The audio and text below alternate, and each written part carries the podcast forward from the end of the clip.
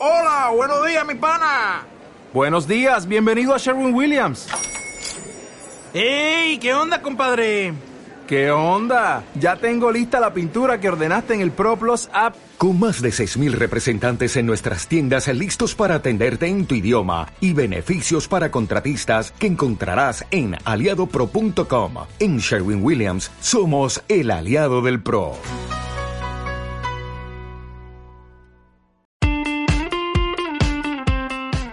Hola a todos y bienvenidos al podcast Fotografía de Moda. Mi nombre es Paloma Fernández y soy la host de este nuevo podcast.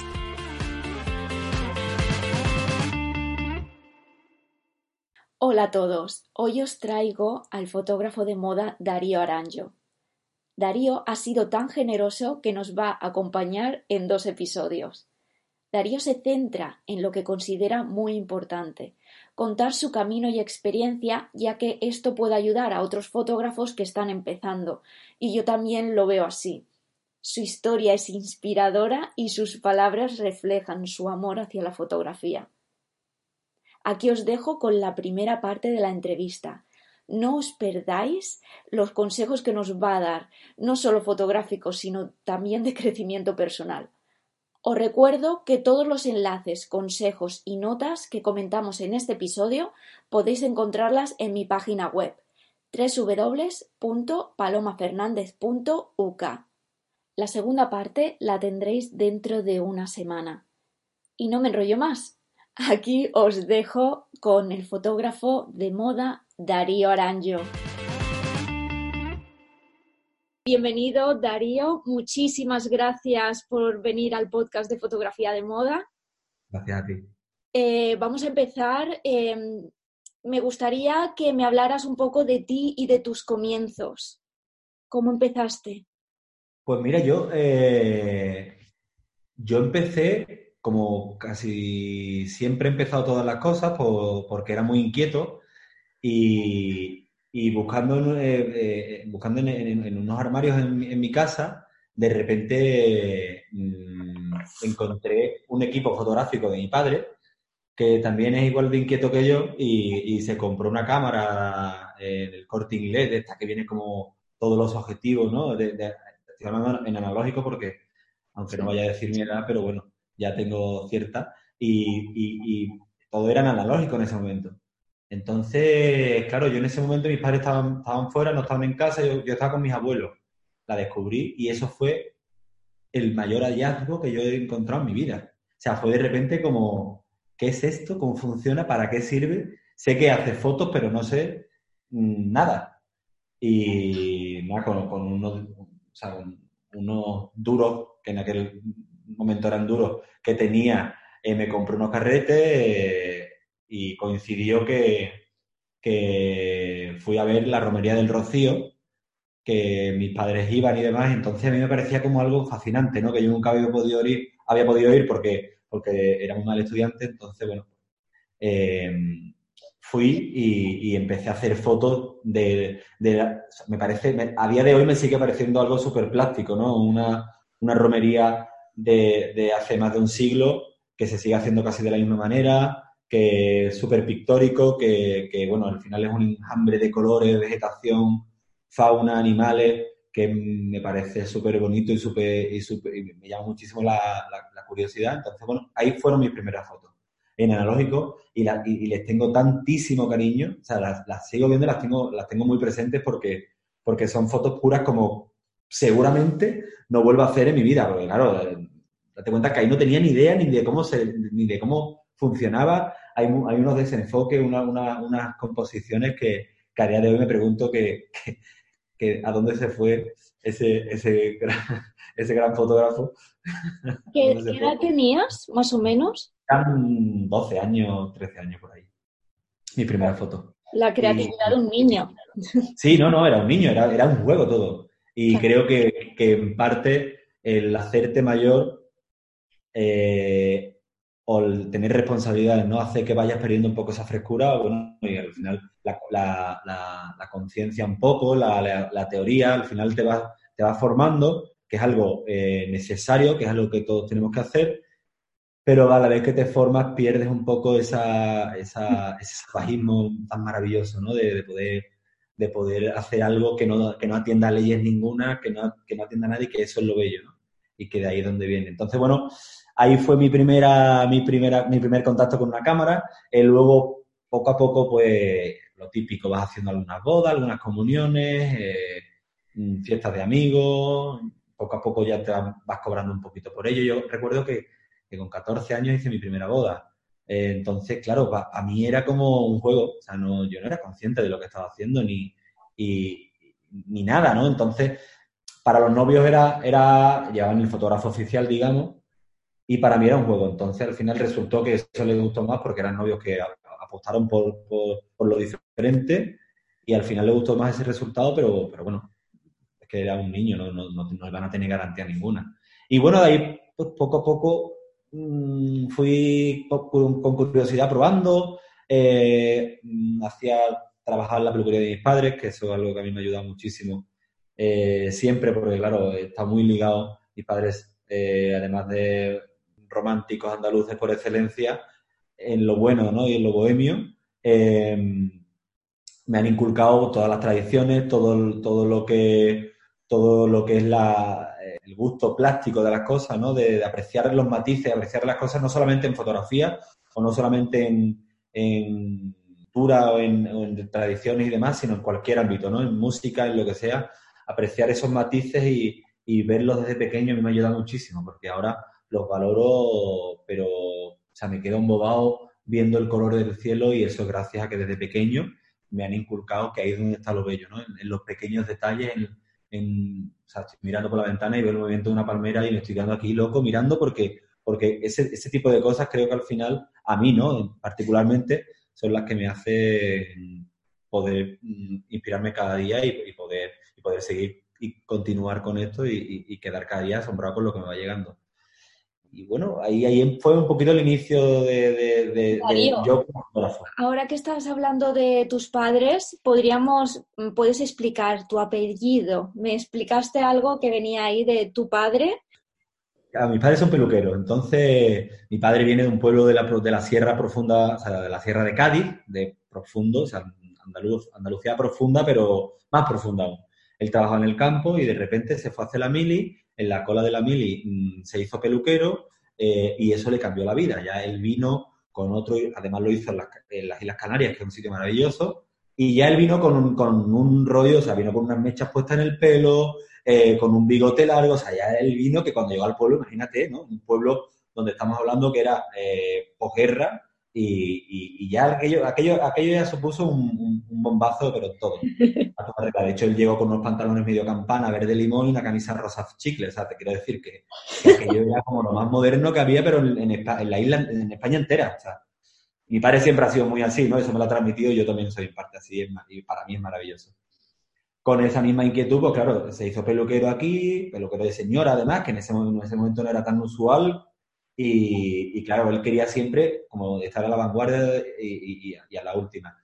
Se fue a Milán y en Milán coincidió con, gente igual de creativa. En Italia, pues ya sabemos lo que, lo que pasa con la gente, que es maravillosa y que, y que tiene una, una, creatividad eh, que, que, jamás se va a agotar, porque creo que es uno de los sitios donde más creatividad hay. Y ahí empezaron a llamarlo, mi apellido en realidad es Naranjo. Empezaron a llamarlo Orancho o Aranjo algo así, y él hizo el trasvase, entonces le puso lo de Aranjo, y eso lo, tuvo como sello, ¿no? Como, como, su nombre artístico, Jesús Aranjo, y reconocido aquí y demás, y, yo quise aprovecharme cuando empecé a hacer fotos de tener, de, o sea, me, encantaba, ¿no? Ese juego que había tenido mi padre, esa creatividad de, poder tener ese como sobrenombre, porque al final, desde pequeño, siempre, aunque, aunque hemos estado muy ligados al trabajo, pero desde pequeño hemos, hemos separado muy bien eh, lo, que, lo que tienes que ser de cara a la gente y lo que eres de puertas para adentro. Y claro, cuando yo empecé a hacer fotos, pues dije, bueno, pues de alguna manera me tengo que llamar. Y ya dije lo de Darío Aranjo y me parecía como muy guay porque no parece de ningún sitio, no parece, parece algo que efectivamente había quedado a mis padres, porque claro, mi padre todo lo que hacía igual. A mí me puso Darío porque vio una película donde había un rey de Persia que se llamaba Darío. Si llega a haber visto eh, la familia Adam me pone fétido, ¿sabes? Que, es algo como aleatorio. Así que bueno, pues ha sido muy curioso toda, mi, toda la verdad que todo lo que todo lo que me ha venido dado, ¿no? Que bueno, son cosas que no, no son de elección mía, sino que las la ha tenido bien mis padres en aquel momento. Hablo de mi padre porque, porque era un poco el creativo, mi madre era la que intentaba poner cordura siempre, que gracias a ella, pues mi padre ha podido levantar todo lo que, como siempre, detrás de, cada, de cualquier hombre hay una, una increíble mujer y este caso pues no va a ser una excepción.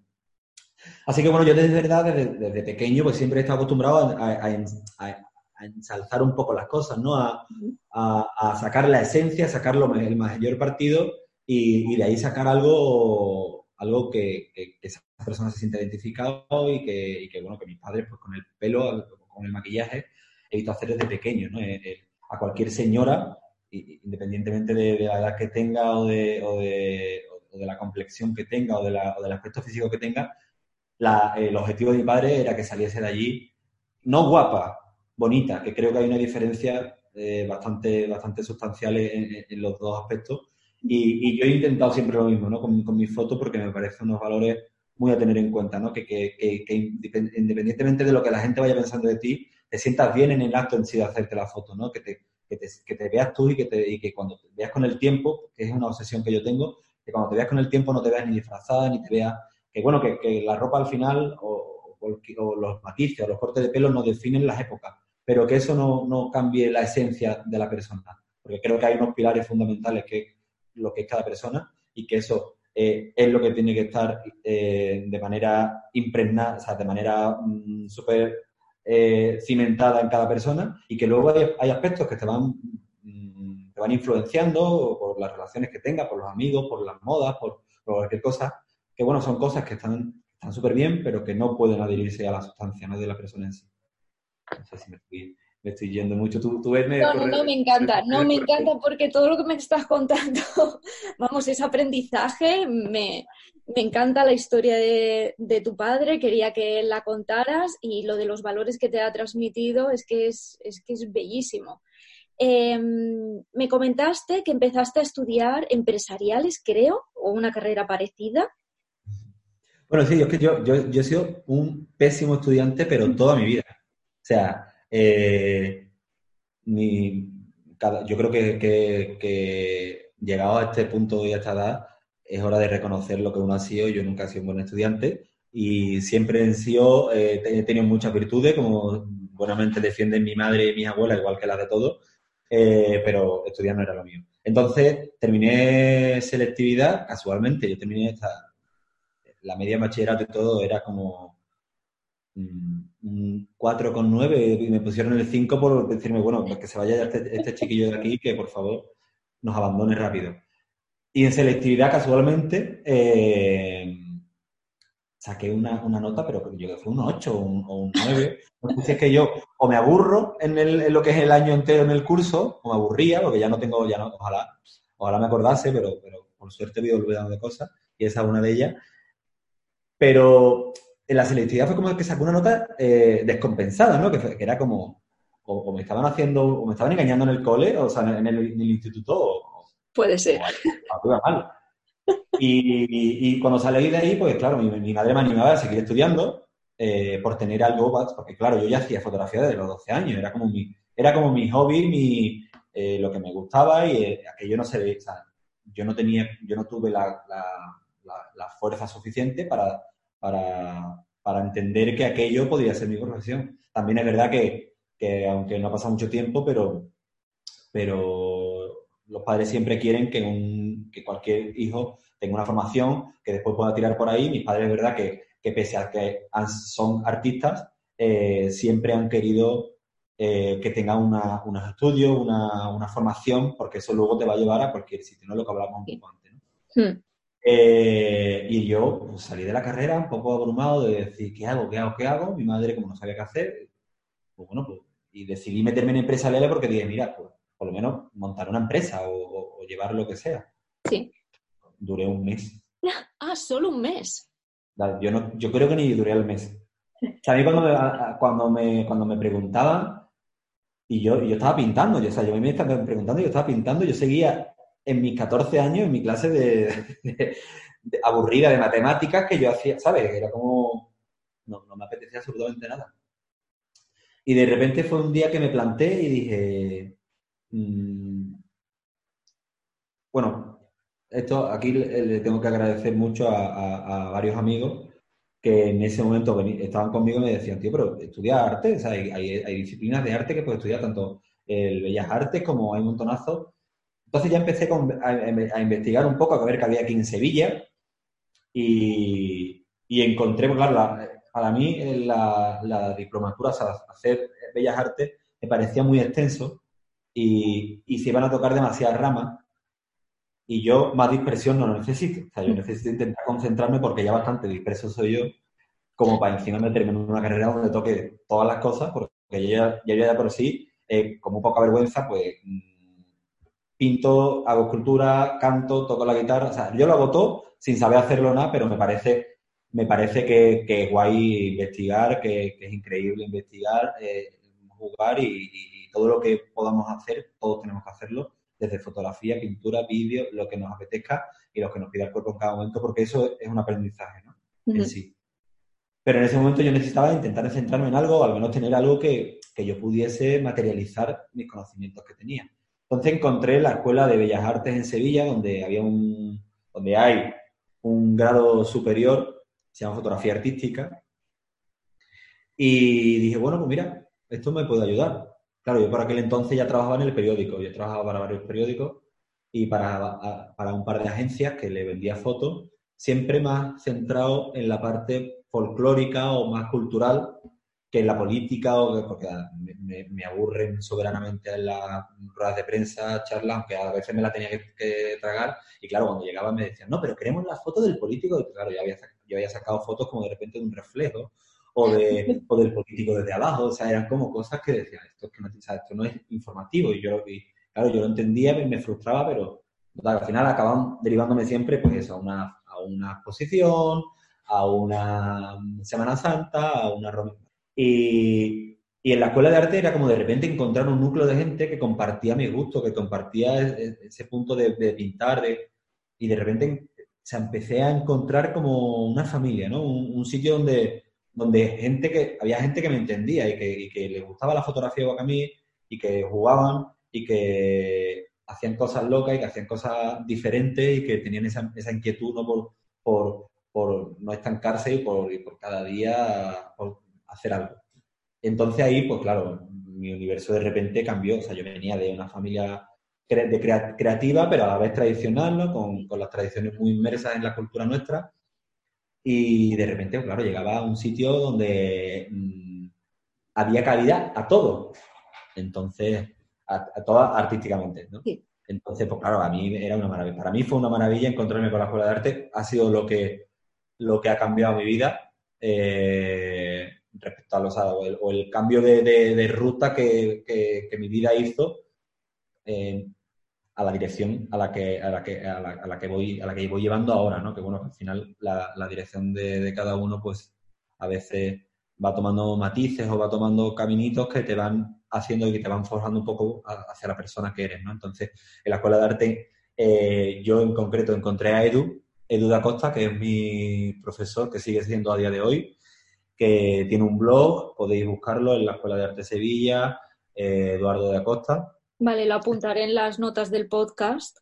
porque, él, sigue haciendo formaciones, va por, España entera, también sale de vez en cuando, y es un, es un enamorado de la fotografía y su función no es crear fotógrafos y no, no, su función es que te enamores de la fotografía, me parece, cuando nos lo dijo, él de las primeras cosas que hace en la pizarra es pintar un corazón. Y dice, lo que quiero es que te enamores de la fotografía, no que aprendas a... Además, una de las primeras frases que decía era la de Cartier-Bresson de aprende o sea, mm, mírate 20.000 exposiciones, léete no sé cuántos mil libros. Yo me la estoy inventando, la estoy interpretando, pero bueno, eh, quien quiera la puede buscar y leerla literalmente. Pero decía un poco eso, ¿no? De mírate todas las películas que puedas, léete libros, ve exposiciones y luego en 15 minutos te enseño a hacer fotografía, ¿no? Aquí, cuando me dijeron esto, claro, yo iba con la técnica como en plan, eh, tengo que aprender técnica, que sí, que, está bien la técnica, que, que, la técnica, lo mejor de todo ella es aprenderla para olvidarla, ¿sabes? Para interiorizarla y que, y que luego eso lo, lo, lo, o sea, lo, lo, saque afuera, pues tu corazón, tu vivencia, lo que eres.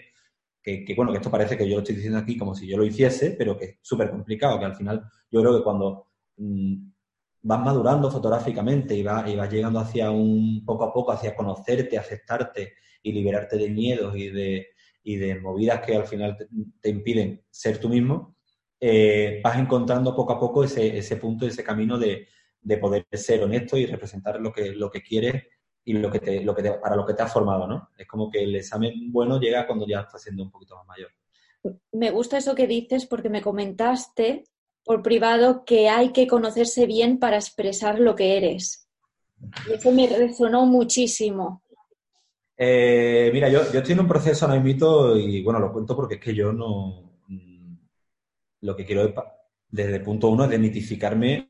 Si alguien me tiene mitificado, que por favor que, que lo borre de, de, del pedestal, que yo soy uno más de vosotros, que yo hace 10 años o menos estaba, estaba mm, limpiando cicloramas, pintando cicloramas y poniendo café y, sigo siendo el mismo o, lucho cada día por ser el mismo porque al final es el único secreto. O sea, eh, cada día estar, estar, estar al pie del cañón y darlo todo y creo que, que, lo que a la pregunta que me hacía, que, que, lo más importante es creo que ser honesto. Y yo estoy en un proceso ahora de haber, de haber de haber eh, tomado un poquito de impulso, de, estar publicando, de estar trabajando con gente increíble a un nivel que, en parte era lo que, lo que siempre he peleado y lo que siempre he buscado y lo que siempre he luchado. Entonces, como que a veces eh, llegas a ese punto, ¿no? Y estás como en el borde del precipicio de decir, joder, ahora es cuando me toca a mí. O sea, me he venido formando durante bastante tiempo y ahora es cuando me toca a mí eh, decir que sí y que no, que tiene cabida y que no tiene cabida. Entonces, creo que es bastante importante empezar desde dentro hacia afuera, eh, aceptarte, conocerte, quererte, amarte, saber quién eres, de dónde vienes, eh, valorar lo que has aprendido y todo lo que, todo lo que traes desde que, eh, desde que tienes uso de razón hasta ahora. Y una vez aceptas todo eso y una vez mm, te quieres y dices y reconoces tus fallos, reconoces tus virtudes, reconoces todo y te pones de frente a frente al espejo, dices, joder, ahora, ahora o sea, esto me representa, porque desde pequeño a mí me han llamado la atención, no sé, eh, ver cómo vuelan las palomas, pues esto me representa, ¿sabes? Esto, esto es lo que me llama la atención. Si tengo que hacer una foto de, la, manera que sea, es mi manera de verlo tengo que sentirme orgulloso porque todo lo que yo he ido forjando durante, en mi caso, los treinta y tantos que tengo, eh, mm, me ha marcado de alguna manera o, me, o, me, o cada matiz o cada o cada cosa que he vivido gracias a mi familia, amigos, al colegio, a la gente con la, que, con la que me formé, todo nos va marcando y todo nos va modelando un poco a poco, a poco y, nos va eh, llevando hacia el camino que en el día en el que estamos, que en este caso es hoy, eh, somos. O sea, que es que ni, podemos pretender ser lo que fuimos ni, ni, lo que vamos a llegar a ser. Tenemos que ir poco a poco, creo, en mi, en mi, en mi, en mi mantra y en mi, es algo que me intento repetir cada día y, es algo para lo que estoy trabajando muchísimo. De, hecho, esta, esta, esta cuarentena me ha servido una barbaridad para, hacer este ejercicio, para pararme un poco, porque eh, cuando empiezas en este mundo empiezas como a, hacer trabajos y a hacer muchas cosas y no te da, no te da tiempo, no te da, no te da, bueno, yo creo que un poco la sociedad, como venía siendo hasta ahora, el estado del bienestar que teníamos te lleva un poco a ese ritmo, ¿no? A ese frenesí de, de tener que hacer tantas cosas, de tener, de tener que hacer, de tener que hacer, a veces es tan necesario pararse, es tan necesario eh, tener este tiempo de, de, aburrirte, de hacerlo todo y de repente centrarte en ti, ¿sabes? Y en vez de organizar tanto, que me parece maravilloso que la gente organice eh, sus trasteros y que la gente se entretenga como quiera, pero creo que es mucho más importante organizarse por dentro y, hacer ese ejercicio de introspección y, para, para, luego salir de esto mucho más fortalecido y, y, mucho más consciente, ¿no? Creo que, hay un fotógrafo que a mí me apasiona, no solamente por las fotografías que hace, que ya son maravillosas, sino por lo que habla y cómo, y cómo lo habla y cómo lo dice, que es Joel Meyerowitz, que yo además estoy haciendo un curso que lo recomiendo encarecidamente, un curso que hay online de él en la universidad. Es Master of Photography en la universidad, online, Y tiene, está Steve McCurry, que es otro grande, está, está Albert, Albert Watson, perdonad mi pronunciación, pero bueno, ya sabemos cómo es, eh, y Joel Meyerowitz. Yo estoy haciendo el de Meyerowitz porque, porque es con el que más identificado me siento y, y efectivamente seguí la intuición y no me arrepiento en ningún minuto porque cada, cada elección es un año casi que maduro de, a nivel fotográfico, ¿sabes? Pero no, por, no por, la técnica, sino por lo que te cuenta, ¿no? Por, todo esto que yo estoy hablando de la introspección, del reconocerte y de lo, él, lo hace increíble, el, discurso que tiene es maravilloso y es un tío que habla mucho de, cómo, Yo que, yo que he empezado ahora a meditar, cómo al final hacer una fotografía es un ejercicio de meditación, ¿no?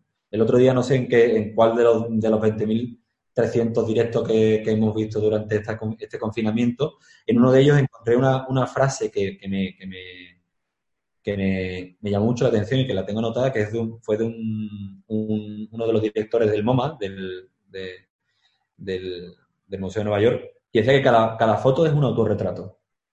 Y claro, toda esa frase, junto con lo que estoy aprendiendo de Joel Meyerowitz, te lleva a, preguntarte cuando tienes la cámara, que hoy día con, lo, digital lo tenemos súper fácil, hacer fotos y equivocarnos y demás, te lleva a, pararte, ¿no? A pararte y a preguntarte, eh, o sea, eso que estás haciendo te está representando de alguna manera, porque ya el simple hecho de coger la cámara y posicionarte, a tu altura ya te está diciendo eh, la, altura que tiene y, está hablando de ti, ¿no? Mm. Creo que es muy importante pararte a pensar en, en realmente lo que estás queriendo contar con esa foto y, que está bien hacer, yo soy el primero que hago de cada sesión, no sé, 300 millones de fotos. Y cada vez me estoy, o sea, con, las fotos que estoy haciendo ahora, que, estoy haciendo como diferentes proyectos a la vez y, y, estoy encarrilando cosas que tenía como un poco ahí en el tintero y las estoy intentando hacer un poco ahora, eh, estoy intentando utilizar eso mucho, o sea, es decir, eh, pararme a pensar qué es lo que quiero contar, qué es lo que quiero transmitir, eh, o simplemente hacer la foto porque es un impulso y cuando la veo, si no es lo que, o sea, si no, si no me conecto con ella, borrarla. Porque, porque a veces tenemos fotos ahí que, que, luego tienen otra visualización, lo que sea, que bueno, que, es maravilloso, que tienes otro encuentro y tienes otro hallazgo, pero, pero ahora mismo la foto que yo acabo de hacer no me representa. Por tanto, en mi caso, en los proyectos que estoy haciendo ahora, intento como borrarlas, ¿no? Pero, un poco, ya te digo, por eso, porque ahora mismo en este momento no me representa y quizás luego tenga otra, tenga otra aceptación que a lo mejor no es la que tenga en ese momento. Hablo de proyectos muy personales, de proyectos muy, muy, muy internos, muy, muy desde el interior y de emociones. O sea, son proyectos que, hablan de mis emociones. No hablo de, fotografía en general. Estoy haciendo fotos del confinamiento cuando he salido a comprar el pan, a tirar la basura. Estoy haciendo fotos eh, de gente o de sitios vacíos o de atardeceres en, la plaza donde estoy y esas son otras fotos. Son fotos que cuentan otra historia. Pero creo que es muy, que es muy guay, eh, o al menos yo, o sea, todo lo que hablo lo hablo desde mi punto de vista, no, no, soy, no soy un maestro ni, ni, lo, creo que lo vaya a llegar a hacer en mi vida, pero, pero todo lo que hablo desde la experiencia, ¿no? de los proyectos que estoy intentando hacer, como separar dentro, o sea, como reciclar separar cada cosa, porque creo que cada cosa tiene su, su cabida y tiene su sitio. Y, cuando quieres hacer una fotografía donde vas a poner eh, lo que eres, donde, donde, o sea, yo por ejemplo uno de los proyectos que estoy haciendo es con mis abuelos.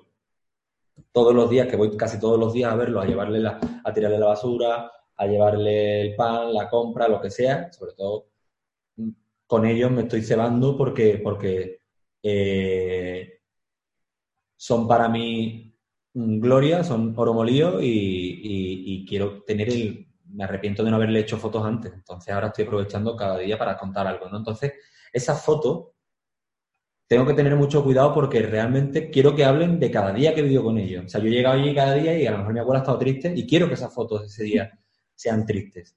Pero no por, sino porque al final es un diario. Entonces ese diario tiene que narrar lo que estoy contando, ¿sabes? A eso me refería un poco con los matices, que creo que es muy importante cuando te vas, cuando vas a hacer trabajo que hable de ti y que hable lo que para mí en ese momento era la pena. Tengo una foto que, me ha salido, no sé por qué, aquí como al escritorio, de repente de, las cosas que estoy hablando, y es una foto de cuando le, regalé, le llevé flores a mi abuela, que mi abuela las cogió por fuera de la verja. Entonces tengo una foto donde se ve la continuidad de los barrotes y la flor, el guante de mi abuela con la protección y, y la flor por fuera. Entonces como esa foto representa ese día, quizás, ¿sabes?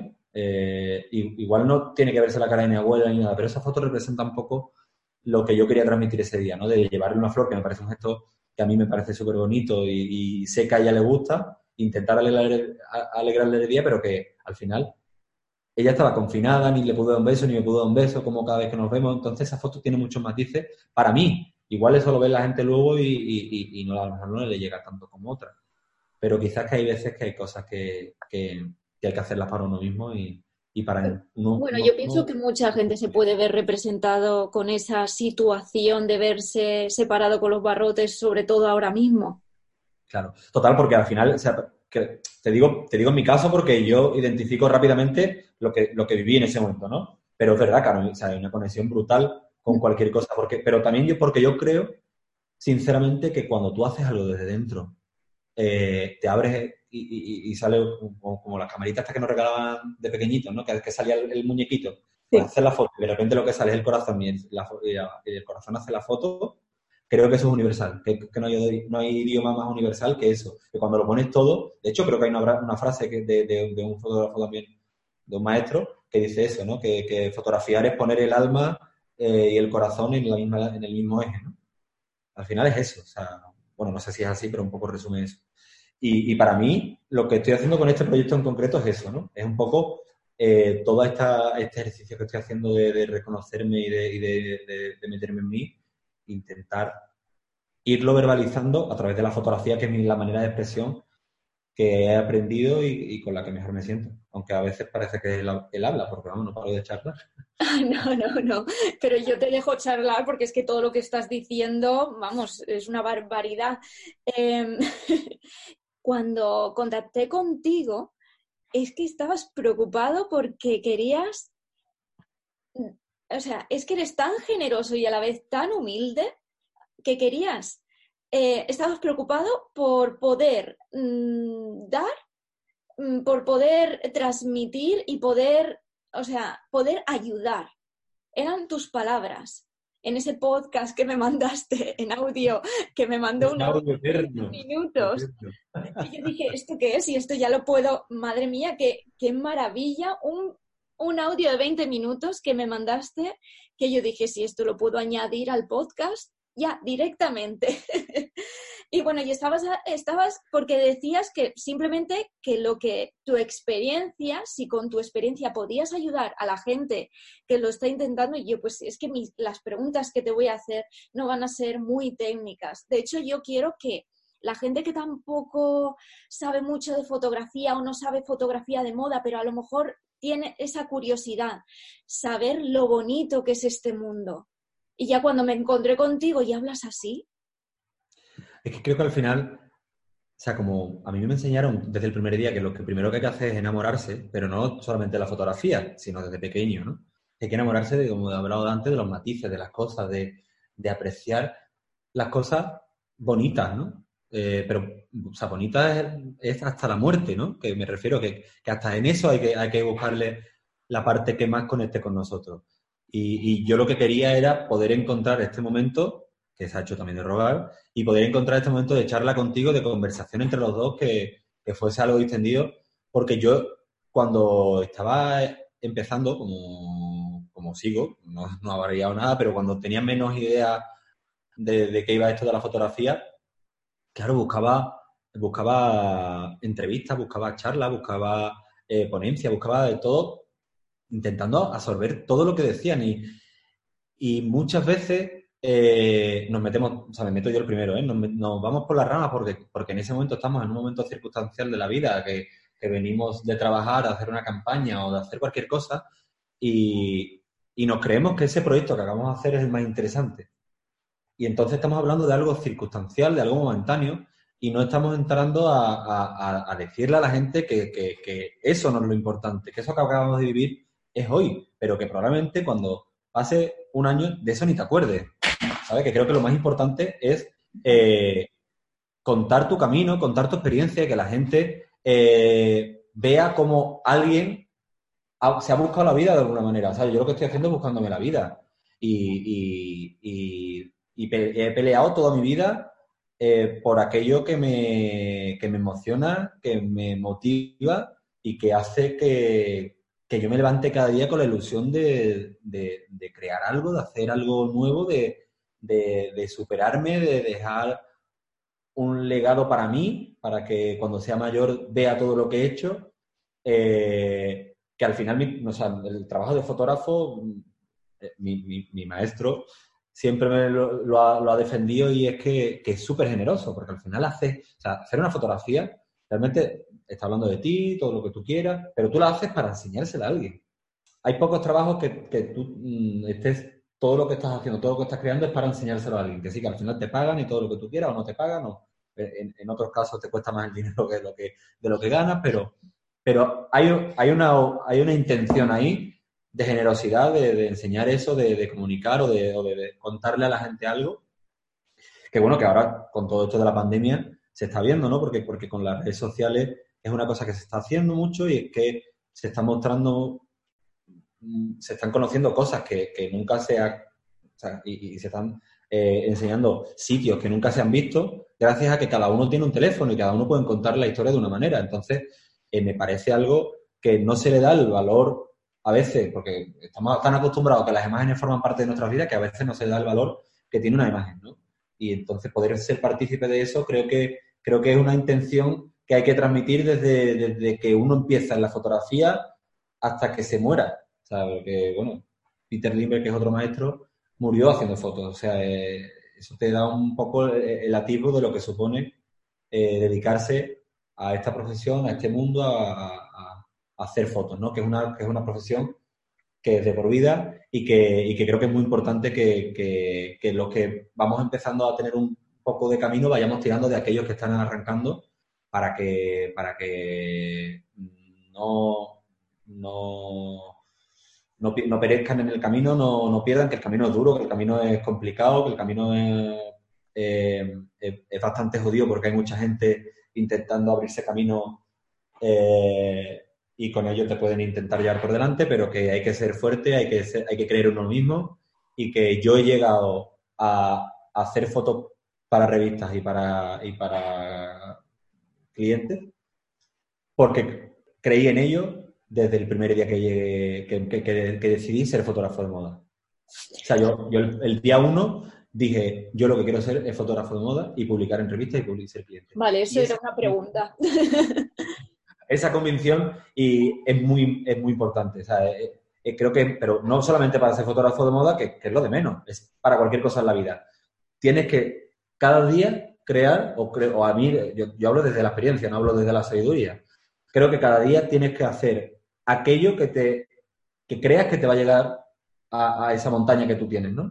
Y que si un día eh, no puedes avanzar mm, seis metros como has avanzado el día anterior, pues bueno, es que también tienes que descansar, porque también descansar es muy necesario. Yo tenía, cuando empecé, cuando fui a Madrid, tenía una, una preocupación diaria, era que mientras yo estaba durmiendo, eh, había gente investigando, había gente creando y había gente intentando adelantarme. Claro, eso por una parte es guay porque te hace no, no dormirte en los laureles, pero por otra, claro, te genera una ansiedad que yo, yo que ya soy proactivo, duermo una media de 5 o 6 horas, pues imagínate, claro, estaba como eh, que me lo quitan de las manos, o sea, en plan, a que viene uno detrás que te, que te, que te adelanta.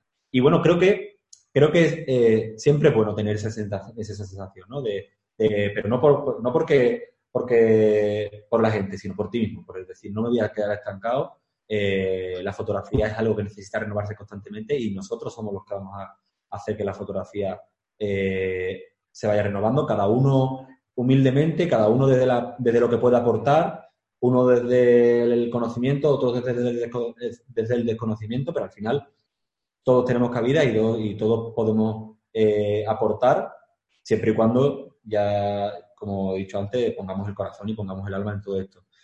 Y bueno, y lo que sí, al, caso, lo que sí quería era intentar contar algo, ¿no? Mm, no hablar de un caso concreto, de una experiencia concreta, sino contar cómo, cómo he llegado hasta donde estoy, que es el primer peldaño, creo, porque queda una escalera todavía por, por recorrer, y, lo que me ha servido a mí. O sea, que no significa que al que esté escuchando esto le, pueda servir, pero sí que, le, sí que creo que le puede servir de,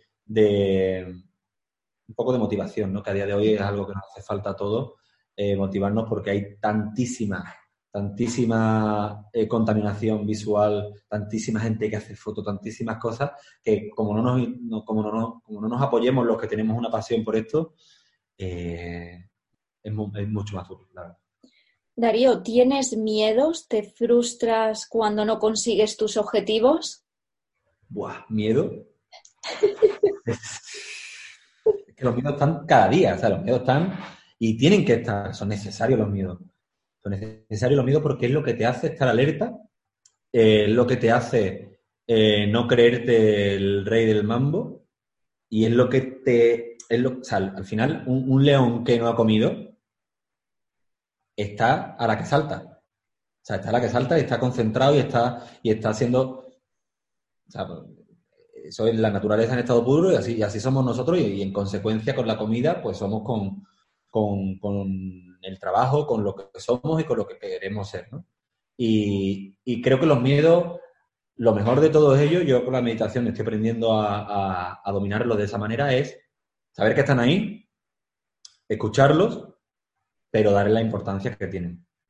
Es decir, los miedos, los miedos no se pueden nunca apoderar de nosotros porque si no estamos vendidos. O sea, tenemos muchas cosas eh, en contra como para encima nosotros mismos meternos otras, ¿no? Ya, ya, bastantes, ya bastantes cosas hay desde fuera, externas, que nos hacen, que nos hacen o que nos intentan hacer pequeñitos y nos intentan mmm, no hacer que crezcamos, que, que, crezcamos eh, como para encima nosotros apoderarnos de esos miedos y, no permitirnos crecer. Creo que, mm, creo que los errores no, no, tienen que ser el miedo, o sea, que no, no tiene que haber un, miedo a errar, porque cada vez que te equivocas aprendes. O sea, no, no, no, vas a aprender de otra manera, por muchos cursos que hagamos, por mucho que nos formemos. Esta profesión se hace equivocando. Equivocándote, antes te equivocabas en el revelado y se velaba un carrete de 36 fotos y decía, bueno, pues la próxima vez voy a estar mucho más pendiente y, y, no se me tiene que velar porque si no he perdido 36 historias que podía haber contado, ¿sabes? Entonces, a día de hoy hay que hacer un, hay que hacer un, traspaso de eso y hay que tener la misma sensación, ¿no? De decir, hay que estar concentrado desde primera hasta la última, eh, hay que tener alerta que, que, hay miedo, que hay de todo, pero que hay que tirar para adelante, que, lo, que los miedos te tienen que, y los errores tienen que estar ahí porque, porque tienes que seguir creciendo y que si te cae y que si te y que si mm, pasa algo, pues, pues al final mm, nada, o sea, nada es tan importante como, como la importancia que nosotros le queramos dar, ¿no? Entonces, yo creo que, que, si no te equivocas un día, mm, es un día que has desperdiciado la oportunidad de aprender. O sea, si un día tú dices, Buah, que hoy lo he hecho todo perfecto, pues que, yo, en mi, en mi caso, me digo, valiente asco de día que, que, no me he equivocado hoy, que no me equivoco, o sea, que no, que no tengo un poquito de... Todo no puede ser, y mira que los andaluces somos muy pro alegría, pero todo no puede ser alegría. La alegría viene de la pena, o sea, no, no, viene de, de, otro sitio, ¿no? Entonces yo creo que, que al final, poco a poco, esos, esos, esos errores te van, te van haciendo que te restablezca, que te refuerces y que vayas tomando ese camino, esa dirección que es una dirección a largo plazo, ¿no? que es como mirar un punto e intentar ir a él, pues al final cada uno da una vueltecilla, da un, intentaba, intenta eh, moverse un poco circunstancialmente, pero que al final la dirección tiene que ser la que es y, los miedos van a estar presentes ahí. Yo creo, por ejemplo, que, hay que evolucionar cada día, que yo cuando hay gente que me dice, hay que ver lo que has cambiado, y digo, qué suerte, porque si fuese el mismo sería un horror porque cada día es, un, es una oportunidad de aprendizaje. O sea, cuando me lo dicen es que de verdad eh, es como que, me, que, es la única, desde las pocas veces que me siento como orgulloso, ¿no? He cambiado, sí, porque en, esencia la gente que me quiere y, la, y mi familia y la gente directa sabe que no he cambiado, que sigo siendo el mismo.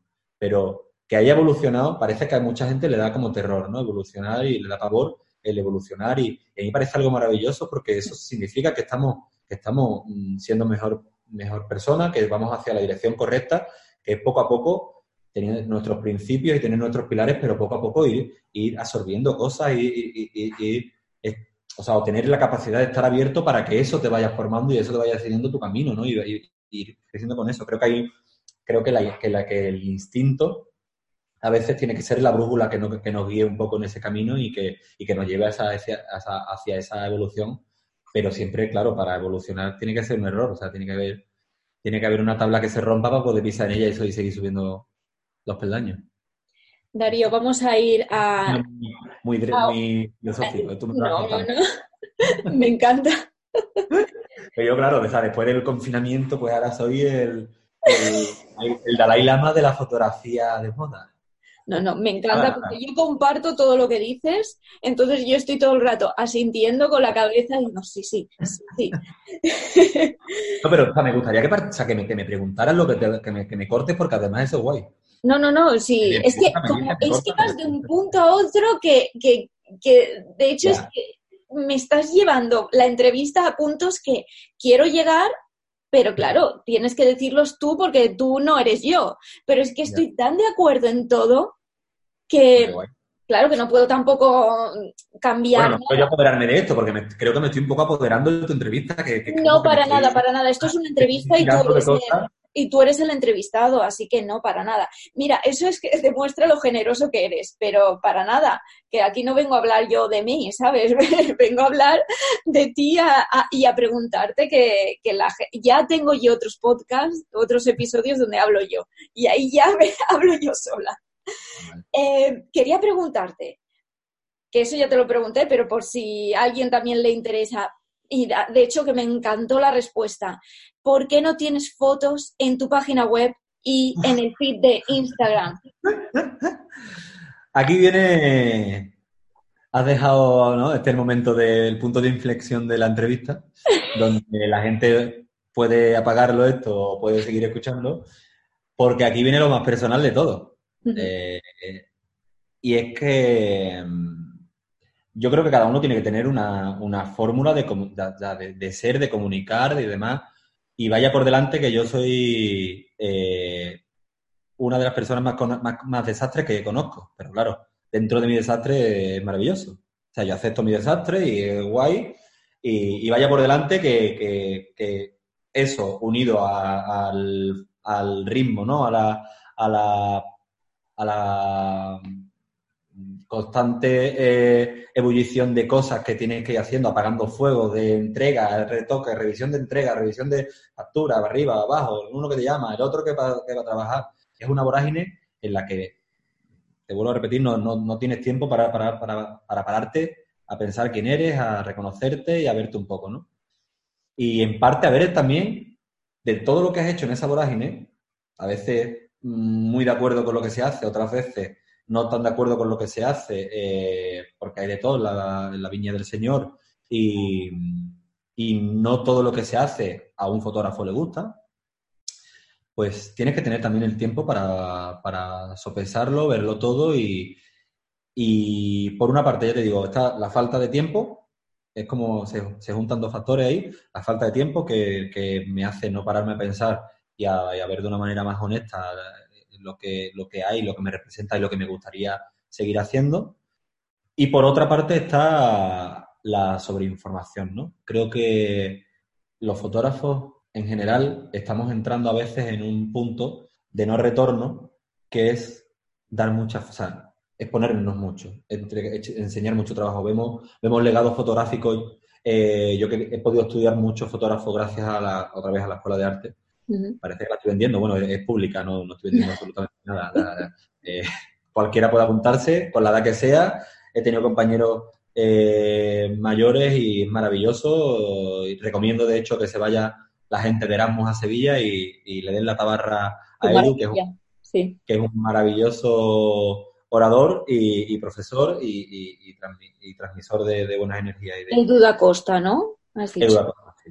Y una de las cosas que aprendí ahí era que a identificar los fotógrafos, ¿no? Eh, te exponían, te ibas enseñando el trabajo, eh, ibas aprendiendo eh, las características de su trabajo, hacia dónde iban, y ibas viendo que al final, un poco lo que hablábamos antes, ¿no? Que eran, que personas, pues que las fotos que hacían hablaban de ellos y que, al final era, era como una, una, relación muy directa de lo que hacían, con lo que eran, con todo, ¿no? Era como, como, como ese juego así y se llamaba La Liga de los Autores y te enseñaban como un montonazo de imágenes, te contaban las características de cada fotógrafo y luego el examen consistía en, te iban, a, te iban proyectando fotos aleatorias y tú tenías que decir cómo se llamaba la foto, de qué fotógrafo era y, y un poco, o sea, te ponían las fotos más representativas. Por ejemplo, Elliot Erwitt, pues te ponían la típica foto de Elliot Erwitt con los perros, entonces identificaba que uno de los proyectos más importantes de él era con perros y de la sociedad inglesa. Entonces, eh, eh, como fotógrafo, eh, maestros de la fotografía, entonces me parecía un trabajo increíble, ¿no? Porque identificabas claramente el, el estilo del fotógrafo con, con, el fotógrafo, con quién era, con, con, dónde había vivido, la época en la que estaba inmerso, lo que quería contar y lo que transmitía. O sea, me parecía como algo redondo. Y eso me falta en... No es que yo sea un jurado ni el jurado de nada, pero ahora me cuesta mucho verlo. ¿Por qué? Porque yo veo el legado de fotógrafos increíble. Creo que de los fotógrafos más maravillosos ya han existido o al menos mm, el 99,9% de los fotógrafos que más me gustan, eh, ya han existido o, están en el culmen de sus vidas, porque de los, de los que voy viendo sí, hay gente que está haciendo cosas maravillosas, pero es verdad que muchas veces ver tanto no ayuda, porque, porque no puedes condensar con tantas imágenes lo que realmente eh, mm, sentimos o somos. Ves el legado de un, de, de, un tío como Richard Avedon eh, y está resumido en libros, que sí que hay muchos, pero, pero de alguna manera eso está cortado. O sea, no, no sé si me explico un poco lo que, lo que, lo que, lo que, me, lo que me pasa, ¿no? Entonces, tengo mucho respeto hacia, hacia lo que, hacia, hacia cuidar lo que, lo, que, lo que muestras de ti, ¿no? Hacia que lo que cuentes sea honesto contigo, sea, sea, yo no estoy en un proceso, o sea, yo no he venido de un proceso honesto, y quiero empezar a hacer cada vez fotografías más honestas. Lo que pasa es que muchas veces la honestidad va por otro camino a la comercialidad, que es lo que te deja dinero. Entonces, claro, hay que encontrar un poco el equilibrio hacia lo comercial, hacia lo que al final te va vendiendo, porque las redes sociales no dejan de ser plataformas donde uno se muestra, pero se muestra en gran parte eh, comercialmente o de cara a la galería. Entonces, yo creo que, todos tenemos que hacer un, ejercicio de, de podernos centrar de poder eh, tener un poquito de, mm, o sea, de conciencia y de hacer que lo que mostremos sea lo mejor de nosotros mismos. Y que cuando lleguen a tu perfil vean las imágenes, las mejores imágenes de cada uno, ¿sabes? O sea, yo lo hablo por mí, yo no hablo por lo que tiene, lo que, tiene que hacer la gente. Porque, Darío, tú, por ejemplo, claro, porque tú, en tu caso, tú tienes trabajo, tú tienes muy, eh, pasas de un cliente a otro o bueno, tienes un... Sí, yo es verdad que tengo bastante... tienes la necesidad de, de, de tú, sin tu página web con imágenes, tú ya tienes clientes. Claro, bueno, es cierto que yo tengo un portfolio que voy adaptando un poco eh, en función del cliente que le quiero enseñar mi trabajo, ¿no? Entonces, eh, y ese, foto, ese portfolio creo que no supera las 20, las 30 imágenes. No creo, o sea, es mi punto de vista, ¿eh? no creo que tenga que superarlo porque al final eh, cuando te llega un cliente, pues mm, yo creo que, se ha perdido un poco también. ¿no? Queremos ser tan universales y, eso a veces, para, en mi caso, yo creo que no es bueno. Que necesitamos ver a un cliente, conocerlo, tener la sensibilidad de, qué es lo que quieren conseguir o qué es lo que quiere vender o qué, o qué, target de personas van dirigidos. Y un poco hacerles un portfolio a, ese cliente, ¿no? A, qué es lo que va a hacer, a qué es lo que conecta, a qué parte de ti puede conectar más con, o sea, qué parte de la que te sientes orgulloso, ¿no? De, esos, de, esas 20 imágenes que al final tú las has elegido porque son para ti importantes, pueden conectar con él. Si el cliente conecta contigo a través de esas 20 imágenes, hay un porcentaje muy grande de éxito. Porque al final, eh, si tú les presentas 100 imágenes o 200 imágenes, van a ir muchas imágenes que quizás no todas conectan contigo. Si esas 20 imágenes todas te representan y ese cliente las ve y flipa, eh, hablando así, eh, creo que va a ser mucho más eficiente esa conexión, ¿sabes? Creo que va a ser mucho más fácil luego el trabajo y creo que vas a ir casi sobre seguro. O sea, después el trabajo, es que sobre todo nuestro trabajo es, tan aleatorio todo porque es que depende desde de los estados de emociones de cada persona, de los egos, de muchas cosas. Entonces, no se puede, cuanto mejor vayas preparado, cuanto el camino, cuanto mejor sea el camino, cuanto más llano sea todo, cuanto más fértil sea la tierra donde vas a labrar, eh, mucho mejor porque luego van a salir cosas, las cosas del directo que te van a hacer que quizás el, eh, el trabajo se pueda torcer un poco. Entonces, cuanto mejor eh, esté arraigado y esté mm, todo organizado y todo, al menos, todo controladete ¿no? de, la, de la gente, de, de toda la historia, es mucho mejor luego para nuestro trabajo. Entonces, todo parte de ahí, ¿no? O sea, mm, ya me estoy extrapolando y quizás eh, esto lo escuche otra persona y tenga otro concepto completamente diferente. Yo, yo desde luego, intento, es lo que intento transmitir. Yo las conexiones con, tanto con las revistas con las que colaboro como los clientes con los que trabajo, las relaciones son muy estrechas. Yo intento no tener, yo no tengo una barbaridad de clientes, tengo los que quiero y a los que tengo intento cuidarlos en la medida de la que la vorágine me permite. Eh, y me gusta mucho eso. O sea, yo creo, mm, provengo de un pueblo donde la confianza eh, es la mayor fuente de publicidad. O sea, mi abuela le compra al mismo frutero de toda la vida porque un día confió en él y, ese hombre se, se, esfuerza por darle la fruta eh, la mejor y la conoce y sabe lo que le gusta y sabe que mi abuela puede ir a, otro, a cualquier otro frutero, de hecho ha ido y a, y a otro sitio y ha ido. Pero al final no es de la misma manera porque no te conoce, porque no te da el plátano en el punto de maduración que le gusta, ¿sabes?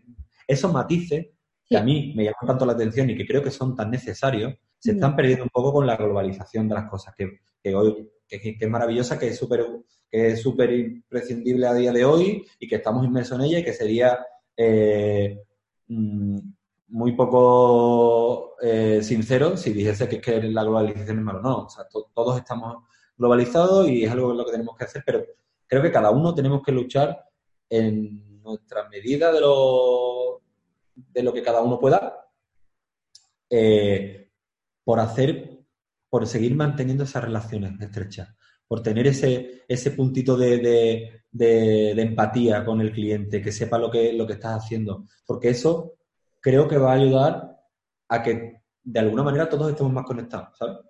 sea, no es lo mismo hacer una foto en un fondo blanco eh, y entregarla para un lookbook, estamos hablando de cosas diferentes, o que tu cliente quiera transmitir una sensación de libertad y tú, casualmente, la libertad sea de, tus mantras. Entonces es mucho más probable que tú hagas una foto buena o más relacionada con la libertad, mucho antes que otros fotógrafos que quizás lo que más le llame la atención sea la sencillez. Pues la sencillez puede ir relacionada, pero no directamente con la libertad. Entonces, no sé si me estoy explicando un poco, pero es como que, creo que, cada uno... Mm. Sí, que, tiene que, ver con lo que acabas de, lo que habías dicho antes de conocerse a sí mismo, de conocerte a ti mismo. Claro, que yo creo que parte todo ahí. Mm. O sea, parte todo ahí. Si tú te aceptas, tú defiendes algo que es lo que te sientes orgulloso y eso poco a poco eh, haces que la gente lo valore y que lo quiera, pues yo creo que al final va cerrando un poco ahí el, el, como intentando, ¿no? Eh, trabajar sobre, sobre, sobre seguro y sobre algo que te, que te, que te vaya llevando bien. Yo he trabajado mucho, eh, he trabajado también en sitios donde no conectaba mucho con el equipo y demás y, al final, bueno, trabajas porque al final la gente es maravillosa y, en, este, en, este, en este mundo, o sea, en la moda en concreto yo he encontrado gente increíble, hay como todo, o sea, como en cualquier mundo, o sea, esto lo hay en cualquier sector, hay desde la gente más superficial a la gente más trascendental, a la gente más yo he encontrado mucha gente de bien, mucha gente humilde, mucha gente que sencilla, que, que, las cosas que yo le cuento de mi abuela, del campo y de la vida son las que realmente le interesan y que por eso creo que en parte conecta mucho con ellos. Porque a veces, yo el primero, ¿eh? llegué a Madrid a la moda y era como, bueno, o sea, había que verme al principio. Un segundito de subir la luz porque es que no veo. Sí, te iba a decir que estás a oscuras. Bueno, ahora con mucho de estar también a oscuras, pero...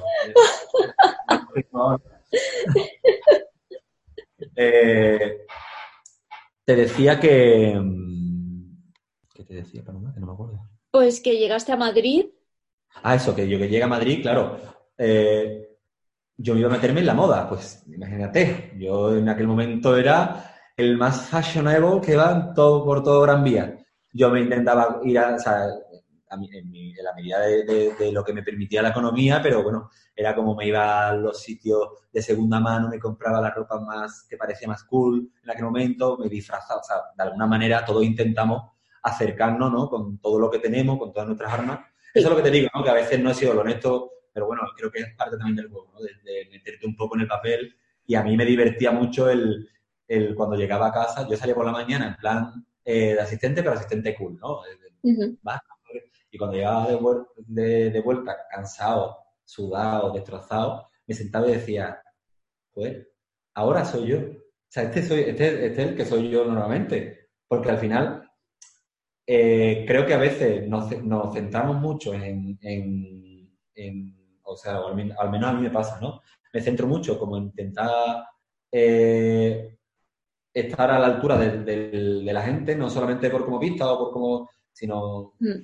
porque creo que eso también es muy necesario, ¿no? Yo, una de, uno de mis, de, mi- de mis pocos rituales en mis sesiones de fotos es ponerme al servicio de la persona con la que voy a trabajar ese día. O sea, llevarle un café, eh, hacer que esa persona se sienta súper a gusto y desmitificar un poco el, fotógrafo intocable de no, no, me parece que cuanto más, cuanto más conectes con esa persona, volvemos a la misma, ¿no? A la conexión. Cuanto más conectes con esa persona, cuanto más te intereses por esa persona, eh, casi siempre suelen ser o, o chicas muy jóvenes que están fuera de su casa, que hace mucho tiempo que no ven a su familia, o actores que están en, que están en promos, que son personas maravillosas, pero que, que están en una vorágine que no saben ni dónde están ni, ni que se encuentran, o gente que, que está muy expuesta y que de repente tienen mucha crítica. Gente maravillosa que al final, en, en muchos casos, lo único que necesitan es alguien que, le- que les escuche, que les diga, toma un café, no te lo va a traer mi asistente o te lo va a traer el, el camarero de turno, no, te lo traigo yo porque esto es como mi casa.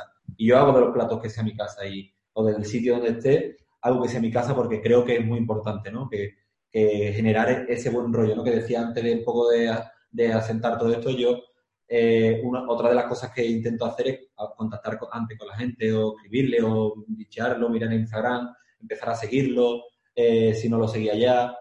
Un poco hacer ese trabajo de, investigación, de, saber a qué me estoy enfrentando y, y un poco también eh, tener la sensibilidad de si esa persona está en una cruzada contra la vida, pues tener la sensibilidad de, que esa persona hoy va a estar un poco así y, no verla como, joder, qué, estúpida esta celebrity de turno, esta modelo, esta no, no, sino que también un poco saber, saber leer entre líneas y, saber cómo viene esa persona y, acercarte al, lo máximo a ella en alma y en corazón, porque después te lo va a dar todo cuando tú le pidas que, se, que sonría o, o que vamos a transmitir esto le comunique. Yo, a mí me encanta intentar inventarme historias, contarle historias, contarle cosas con, lo, con, las- con cada foto, o, últimamente es lo que estoy intentando hacer, ¿no? Como he visto que a veces eh, que, que adopten posturas o que, o que hagan algo, pues a veces tiene sentido, pero la gran mayoría de las cosas es mejor que todo, que se haga una, como una mesa redonda, que se ponga todo y señores vamos a ir por esta línea, por esta otra, vamos a intentar transmitir esto, que todo un poco la gente se meta en el ambiente, ¿no? Como que se, como que se adapte un poco la gente a lo que se quiere contar o lo que se quiere crear y cada uno eh, con lo que trae de sí, pues que aporte, ¿no? Aporte la formación, aporte lo que ha vivido eh, y, y- así va a ser mu- mucho más único el trabajo, mucho más maravilloso porque va a ser la mezcla de gente increíble profesionalmente, que cada uno aporta algo, aporta no solamente eh, lo que sabe, sino lo que ha vivido, la experiencia, que creo que es muy importante. No sé si con esto te, respondo, te conté- Totalmente, totalmente. No sé si se ha oído que hasta que te he hecho un aplauso, un mini aplauso, porque cuando empecé con el podcast, una de las razones, aparte de conocer a gente como tú y aprender y como me di Me cuenta vas, a de poner aquí, me vas a poner aquí que mañana salgo yo, aunque me, aunque me multen, mañana salgo yo por aquí, por la plaza del pueblo, correteando, diciendo ¡Viva, viva! No, no, pues no, pues no soy para tanto, ¿eh? No soy para tanto. que No sí, no, tanto. no, no, pues no, después no. directo que aguantarme.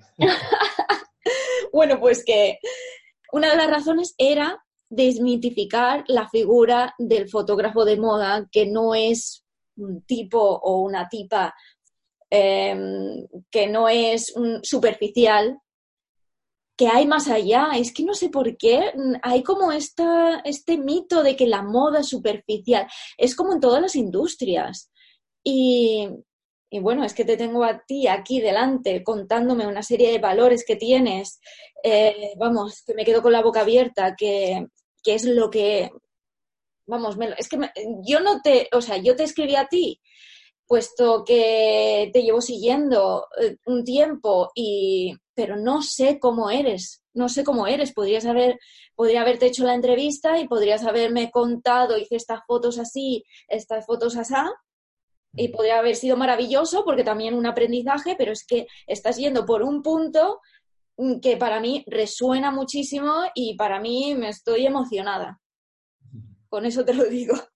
Bueno, eh, y he de decirte que, que, esto se ha ido retrasando por circunstancias y quizás me pillas en el punto en el que más, en el, o sea, en el que mejor me siento conmigo mismo, que esto es complicado en los treinta y tantos que tengo, eh, y que si si quizás esta entrevista la hubiésemos hecho, te vuelvo a repetir, hace eh, seis meses, o hace dos meses, o hace un mes y medio, eh, quizás no eh, hubiese tenido la profundidad a lo mejor que estamos llegando, porque eh, creo que es muy importante, de verdad, hacer ese, ese, ese planteamiento, eh, ese ejercicio de pararme, de yo tengo, me he comprado un paquete entero de A3 y intento vomitar todo lo que, aunque sea un poco repugnante, pero intentar eh, contarme a mí mismo quién soy y, y aceptarme y todas las cosas. Y eso, intentar transmitirlo, ¿no? De alguna manera. Darío, ¿qué haces? ¿Escribes o, pin o dibujas? ¿O cómo te cuentas? enseño la... eh, Bueno, que es una, es, una, es una movida. Yo, lo mío es como si fuese un árbol genealógico. Entonces voy, voy soltando conceptos. O sea, como de mapas mentales o algo así. Sí, Si quieres te enseño alguno. No sé si tengo por aquí. Es que me da un poco vergüenza porque, claro, esto es enseñarte Bueno, como... esto no lo va a ver nadie, lo voy a ver yo solo, solamente, o sea que... mi ropa interior. Vamos, te estoy, te estoy enseñando ahora mismo mis, mis entrañas, ¿no? Entonces, bueno, esto es una de ellas. Tengo, mira, tengo aquí... Yo estoy haciendo como una especie de diario, ¿no? Donde pongo un poco, pues, Sí, de repente en el diario... eh, no, puedo ni, no puedo ni leerlo, o sea que no te preocupes. No, no, además esto, escrito. esto está para enseñarlo, esto está bien escrito y está todo.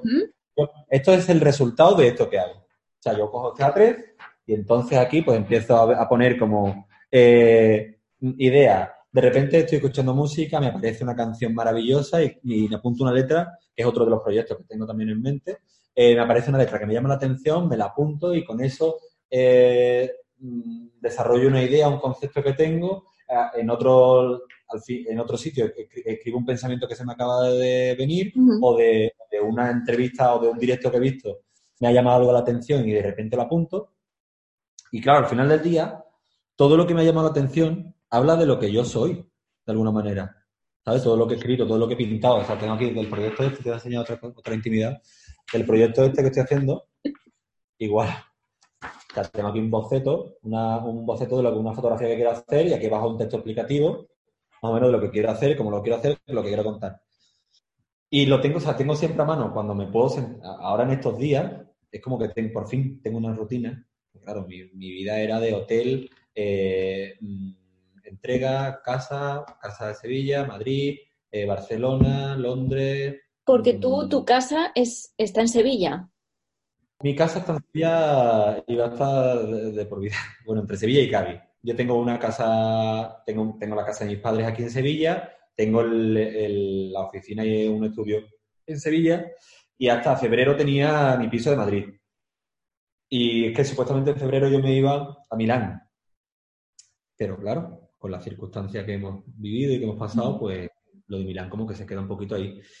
Y ahora eh, voy a empezar a, a estar un poco más satélite. Voy a, voy a salir de, aquí a donde me vaya saliendo trabajo un poco, porque claro, como es que al final trabajo en muchos sitios, entonces Mm. eh, estar en Madrid es guay porque en Madrid están todas las revistas, pero claro, al, fin- al, al final, o sea, yo de aquí a Madrid en AVE tardo dos horas y media, entonces, bueno, tengo un piso en Madrid compartido con mi primo, donde voy a ir yendo y viniendo, pero ¿sabes qué pasa? Que me he dado cuenta que, que cada vez que vengo, eh, conecto mucho con lo que yo soy en esencia.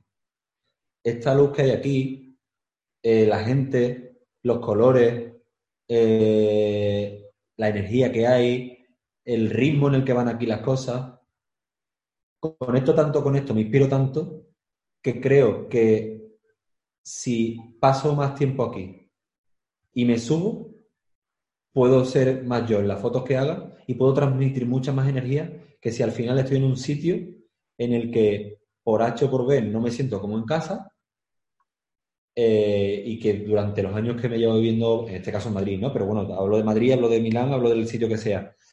hay personas que son más viscerales o que necesitan más eh, nutrirse ¿no? del ambiente, de las historias, y otras personas que son capaces de, de, adaptarse al medio, a, la ciudad, al sitio y crear ahí un vínculo que eso les haga progresar. ¿no? La gran mayoría de mis compañeros fotógrafos, eh, hay, hay, otros también que viven en sus respectivos lugares de origen, pero la gran mayoría viven en Madrid y yo durante estos 8 o 10 años que he estado en Madrid, pues he vivido allí y, voy a seguir viviendo porque, porque para mí Madrid es una ciudad increíble que me la ha dado casi todo y a la que le tengo un cariño enorme. Pero es verdad que como me siento aquí, por la gente con la que vivo, por, por, cómo me hacen estar mis amigos, mi familia, eh, un poco todo, lo que soy cuando salgo de aquí es mucho más enérgico, es mucho más potente y es mucho más honesto conmigo mismo que lo que soy viviendo en otro sitio que no es aquí. Entonces, eso no quita que yo circunstancialmente me vaya un mes a vivir a, yo qué sé, a Milán, o me vaya una semana, o, por ejemplo, ahora he estado, antes del confinamiento estuve 20 días en Nueva York, eh, allí porque estuve trabajando y, estuve, y me quedé luego haciendo, haciendo sabiendo, visitando clientes y, viendo un poco por allí también y, abriendo un poco mercado y, fue maravilloso. Pero creo que es mucho mejor y para mí es más sano el estar esos 20 días allí eh, mm, con toda la energía del mundo y saber que eso tiene un, tiene un tiempo y que me vengo, absorbo de aquí, de lo que, de lo que puedo transmitir, pero al final yo creo que, que es mucho más original que yo vaya a una capital así y aporte algo, a que viva la misma capital que otro y viva con la misma luz que otro, porque al final es que eso te transmite mucho, eso te, te, hace, te hace mucho. Y a mí en este caso es una fórmula que voy a empezar a, probar y que no sé a dónde me llevará. Lo mismo es el futuro y, el, y es el sentido de mi vida, o lo mismo te digo dentro de un año, Paloma, me equivocaba, o sea, mejor vivir aquí. O sea, ahora mismo ya te digo que, que yo estoy muy en pro ahora mismo de, de, con todos estos cambios que vamos sufriendo, de vivir al día, de tener mi proyecto de vida como todo el mundo tiene, pero de ir viviendo un poco eh, acorde a lo que me va saliendo y a lo que me va haciendo feliz. Si a mí me hace feliz y ahora mismo vivir aquí en Sevilla, no me va a importar meterme las dos horas de AVE o no va a importar meterme la, la, hora de, avión. es que tardo menos en avión de aquí a, a, Barcelona que de, que de Madrid a Barcelona en el AVE o en, eh, con el puente aéreo. Porque es que tardo más o menos lo mismo. Mm. En cambio, varía mucho el estado de ánimo en el que estés, ¿sabes? Y, con las revistas con las que trabajo, al final mm, eh, tengo una relación muy estrecha. Eh, la, sigo alimentando cada día mm, y la voy a seguir alimentando y en la distancia incluso más, porque cada vez que vaya, te vuelvo a repetir, voy a aportar mucho más, porque voy a estar mucho más fresco y también es verdad que yo durante un tiempo he trabajado muchísimo porque he creído que eso era lo oportuno y ahora voy a intentar escoger un poquito más. Y intentar eh, abarcar lo que me permita, lo que, lo que pueda, pero sobre todo garantizando que mi cliente tiene la máxima concentración y la máxima energía mía, porque es verdad que, que ha habido trabajos que fruto de la saturación eh, laboral o, de, o, de, mental o lo que sea, quizás no he dado el 100% y, y para mí es una herida Igual que para mí es una vida, una foto que haya visto que se me ha escapado esta que tú dices, joder, es que no tengo la cámara ahora mismo delante. Y las considero como un parte, un, una espinita y clavada. Cualquier proyecto que no haya estado al 100%, a lo mejor hasta el 90% del cliente ha quedado súper satisfecho, pero si yo no que he dado todo, para mí hay, un, hay una cosita ahí que tengo que, que tengo que mejorar y eso sin duda es radica en, mí, ¿no? En estar bien conmigo mismo y en cuando vaya voy a darlo todo y voy a, y voy a hacer que eso sea lo máximo. Que al final es lo más duro, es el, es el, el examen al que nos enfrentamos cada día, los que nos dedicamos en esta industria, que cada día te la tienes que jugar y cada día es un examen final y, aquí nadie está eh, con el beneplácito de ser el mejor fotógrafo del mundo, del mundo. O sea, de repente te puede llegar cualquier cosa véanse los casos que han venido ahora y fotógrafos de renombre, de repente, de la noche a la mañana, se van al traste. O sea, se van al traste. O sea, aquí nadie, aquí es, y además me parece algo maravilloso. Aquí hay que, ganarse las cosas todos los días eh, hay que luchar el pan todos los días, como cualquier persona, como cualquier currante, como cualquier eh, mm, ser humano. Todos los días tenemos que salir a, comernos el mundo y a hacer lo mejor que podamos ser, porque si no, mm, estamos en declive como especie. Pues, Darío, yo creo que ya llevamos suficiente. Sí. Bueno, yo, tengo aquí como, Bueno, yo seguiría preguntándote, lo que pasa es que no sé si luego me dejan subir no, no, Como cuando tengas que cerrar, cierra. O sea, yo a mí lo que me falta aquí es una copita de vino y yo me quedo aquí hablando hasta, hasta los próximos... Si hacemos una segunda parte de podcast, yo encantadísima, ¿eh? Y también yo creo que, mira, que, que, quizá al hilo de, de todo esto, quizás eh, creo que deberíamos remarcar eh, lo que ha supuesto el confinamiento. ¿no? Exacto. Creo que es algo que como cierre, bueno, que me estoy, yo me estoy no, no, no, no, de una sinvergüenzonería que, que, vamos. Pero creo que, que, que, es muy interesante, o a mí me ha servido mucho que, que todos los que nos dedicamos a, a crear, busquemos el tiempo para imaginar. Y hasta aquí la primera parte de la entrevista a Darío Aranjo. Os recuerdo que la segunda parte será publicada aproximadamente dentro de una semana. Os avisaré en mis redes sociales si queréis estar atentos. Mi Instagram es arroba Paloma. Si te ha gustado, no dudes darle al like y compartirlo. Así me ayudas a crecer. Muchísimas gracias y nos vemos en una semana. Un abrazo a todos.